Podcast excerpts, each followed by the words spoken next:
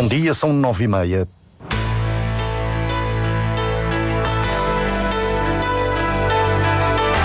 Antena 1 Madeira. Informação.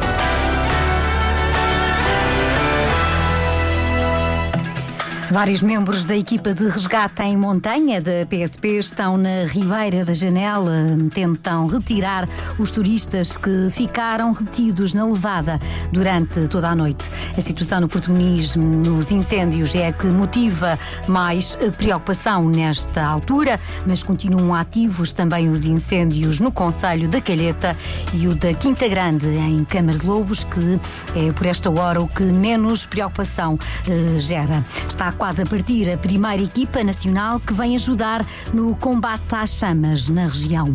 O presidente do governo, que saiu da Madeira numa viagem privada, regressa hoje à tarde à região, mas tem estado a acompanhar toda a situação à distância. A cidade do empreendedor, no Madeira Tecnopolo, pode ser visitada até domingo. Diário Regional na Antena 1 Madeira, assistência técnica de Paulo Fernandes, a edição é de Celina Faria.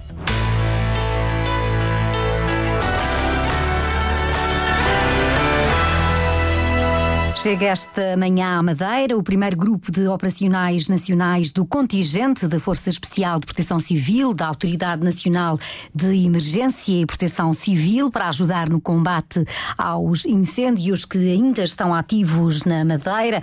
Essa partida da base militar de Figo Maduro, em Lisboa, está prevista para qualquer momento. Os restantes operacionais chegam à tarde, são 64 no total. Patrícia Gaspar, secretária de Estado da Proteção Civil, ouvida há cerca de uma hora pela jornalista Oriana Barcelos, referiu que os profissionais estão preparados para o combate específico na Madeira. Em função daquela que foi também a necessidade manifestada por parte da, do Serviço Regional de Proteção Civil, em articulação com a Autoridade Nacional de Proteção Civil aqui, a força que foi projetada, que está neste momento a, a sair aqui de, de Lisboa, tem uma capacidade diferenciada sobretudo no que diz respeito ao combate em situações de maior complexidade, em zonas com orografia mais acentuada, em zonas de maior altitude e, portanto, que é, que é este o caso que temos uh, uh, na Madeira e, portanto, estamos absolutamente convencidos que vai ser uma diferença que poderão, obviamente, ajudar a rapidamente resolver estes incêndios.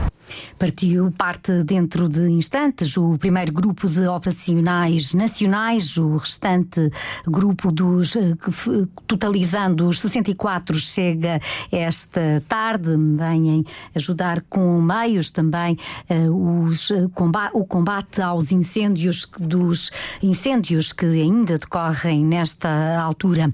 Na Conselho da Calheta continua ativo o fogo, que já dura alguns dias. Houve também um reacendimento no Arco da Calheta. Eh, pergunto agora ao comandante dos bombeiros da Corporação da Calheta, Jacinto Serrão, qual é o ponto da situação neste momento? Bom dia. Eh, neste momento eh, estamos com duas frentes ativas nas partes superiores do Conselho, nomeadamente uma na zona do, dos Prazeres e outra na, nas zonas altas das Florenças, Arco da Calheta. Eh, na zona populacional eh, está praticamente tudo extinto, eh, alguns reacendimentos pontuais em, algumas, em alguns sítios, mas o pior já passou, agora trabalhar nas zonas altas para que o fogo fique completamente distinto. Onde é que ainda há mais preocupação? É, como, eu, como eu referi, as zonas altas, as zonas altas dos prazeres e as zonas altas da, da, do Arco da Calheta. Quantos operacionais estão neste momento no terreno? Neste momento, as operações são compostas por 40 operacionais e 11 veículos. Agradeço este testemunho em direto de Jacinto Serrão, o comandante da Corporação dos Bombeiros da Calheta, que não tem parado nos últimos dias, tem sido intenso o trabalho uh, dos bombeiros em várias zonas da Madeira, mas a Calheta continua a ser um local onde é bastante visível já a destruição causada pelos incêndios nos últimos uh, dias, uma preocupação que também é partilhada pelo Presidente da Câmara, Carlos Teles. Tivemos mais uma noite muito complicada. Como se sabe, eh, as freguesias da Ponta do Pargo e dos Prazeres tiveram situações muito graves, nomeadamente em zonas habitacionais. agora de manhã a Ponta do Pargo está ligeiramente melhor, só com alguns reacendimentos. Os prazeres na zona do Lume da Valha foi uma zona muito fustigada pelas chamas, tivemos casas em perigo. Uh, neste momento a situação também está melhor, mas temos a má notícia de, do reacendimento do sítio das Florenças na freguesia do Arco da Calheta. É uma situação que continua a motivar preocupação do presidente da Câmara Municipal eh, da Calheta, da Calheta, mas neste momento, eh, devido a toda esta situação, o Instituto das Florestas e Conservação da Natureza comunica que há vários percursos pedestres classificados encerrados, deixa também eh, recomendações que vamos tentar agora perceber em direto com Manuel Felipe, o presidente do Instituto das Florestas e Conservação da Natureza. Para já, quantos percursos estão já encerrados? Bom dia. Ehm, estão encerrados eh, toda a zona eh, do Rabassal e estão também encerrados uh, aqueles percursos no Conselho do Porto Menez e que, uh, de alguma forma, entram ou que ladeiam a zona que foi afetada e que possa haver perigo de ser afetada pelos incêndios. E, eh, em todo o caso, recomendam hoje que o Instituto recomenda que hoje os caminhantes não se desloquem eh, para as áreas montanhosas. Sim, isso, isso é uma recomendação, porque de facto eh, temos algumas frentes de fogo a caminharem para as, zonas, para as zonas altas, principalmente na zona oeste, ou essencialmente na zona oeste. Como vimos ontem, há projeções eh, de fogo eh, muito longas e para evitar que sejam surpreendidos, como foi o caso do que aconteceu aos caminhantes portanto, que no, no Porto Monês estavam a fazer uma levada, embora não fosse um percurso classificado, uh, e que foram surpreendidos pelo, pelo, pelo, incêndio e pelo fogo. Uh, nós recomendamos que, de facto, uh, não vão para essas zonas, não vão para a floresta, principalmente para estas zonas de altitude que têm maior risco de incêndio. e pronto, que procurem outras zonas, porque também os operacionais que estão no terreno, uh, quer bombeiros, quer mesmo os operacionais do Instituto de Florestas, também precisam de utilizar muitas vezes as vias de comunicação uh, para fazerem o combate e, portanto, tudo isto dificulta uh, a ação no terreno. O testemunho de Manuel Felipe, o presidente do Instituto das Florestas e Conservação da Natureza, eh, como vimos, deixa recomendações, aconselha aos caminhantes que hoje não circulem nas áreas montanhosas, mesmo nos locais onde não há incêndios.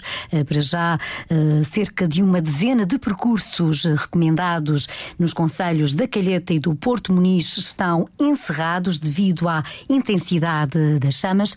Numa informação de última hora, ficámos a saber que os turistas que estavam retidos na levada da Ribeira da Janela, no Conselho do Porto Muniz, tiveram de, que tiveram de pernoitar num, num túnel, acabaram de ser resgatados. Nenhum está ferido. No local estão seis bombeiros da equipa de resgate de, em montanha dos voluntários madeirenses e também operacionais da equipa de resgate da PSP.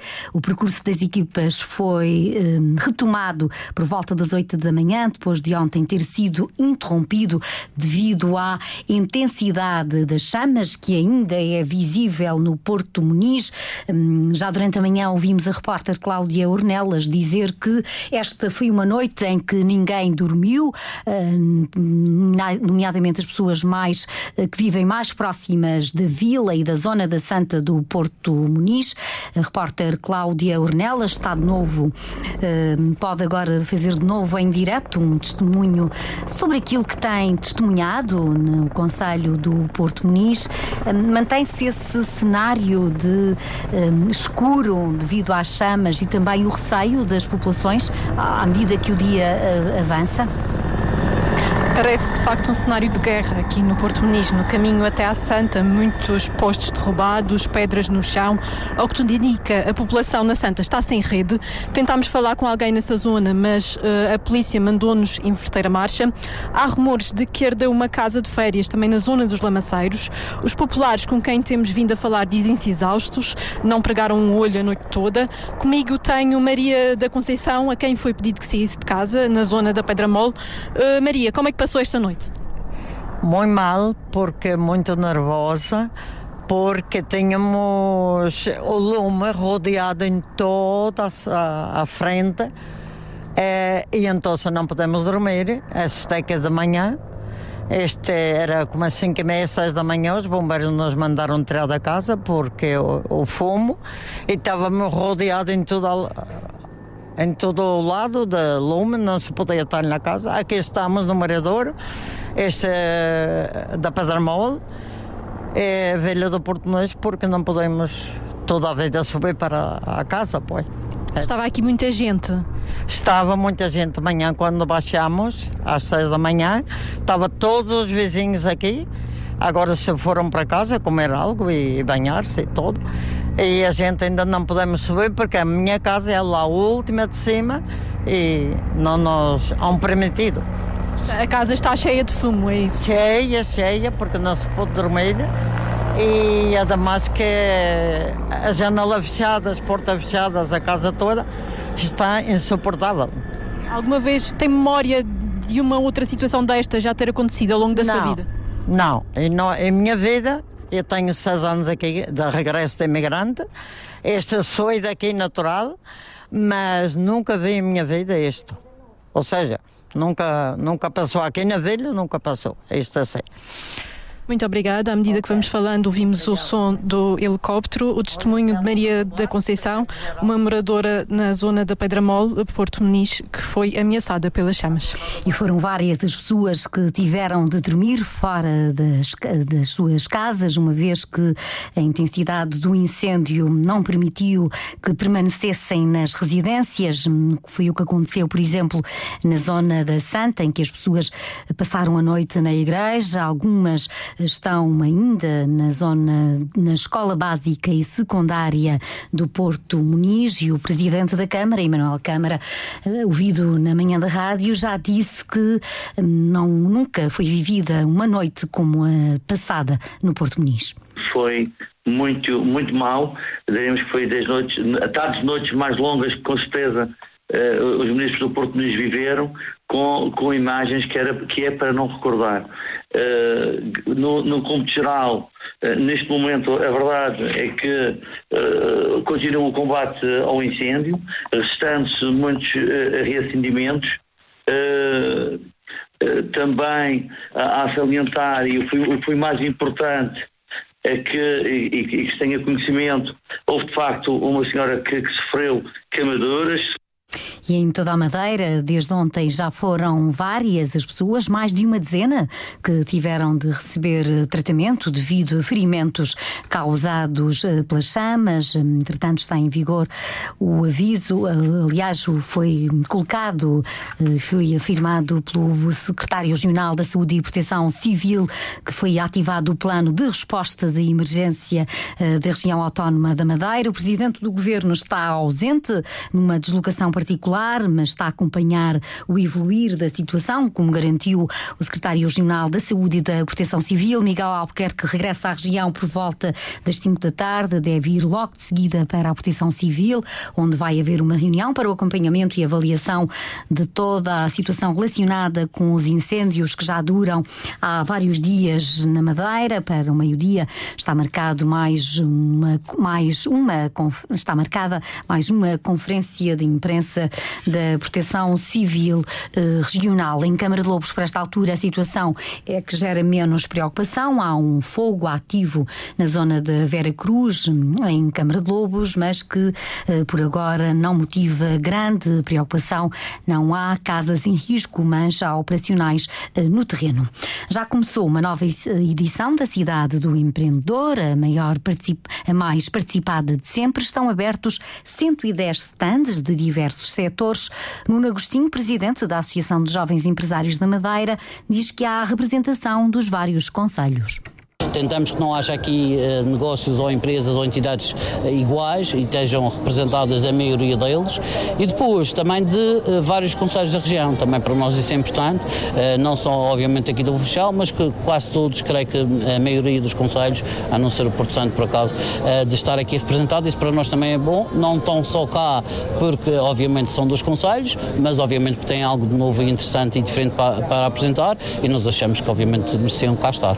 Na abertura oficial de feira esteve o secretário regional da Economia, Rui Barreto, realçou que a dimensão do evento é a prova do desenvolvimento empresarial na região revela muito da dinâmica de empreendedorismo, de inovação que se tem vindo a trabalhar no quadro da região autónoma da Madeira para incentivar as nossas empresas a se tornarem empresas mais competitivas, mais eficientes e mais capazes de não só resistirem e de crescerem no mercado interno, mas poderem ganhar asas e voar para processos de internacionalização ou de exportação noutros mercados.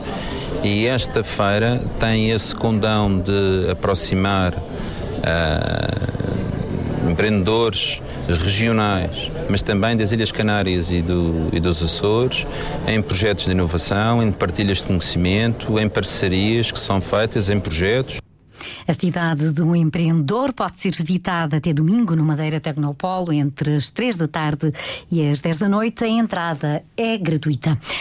O tempo vai continuar muito quente. Está em vigor um aviso laranja que agora foi prolongado até às 11 horas da noite de amanhã, tanto na Madeira como no Porto Santo. Eh, permanecem muito elevadas as temperaturas na região e no Porto Santo.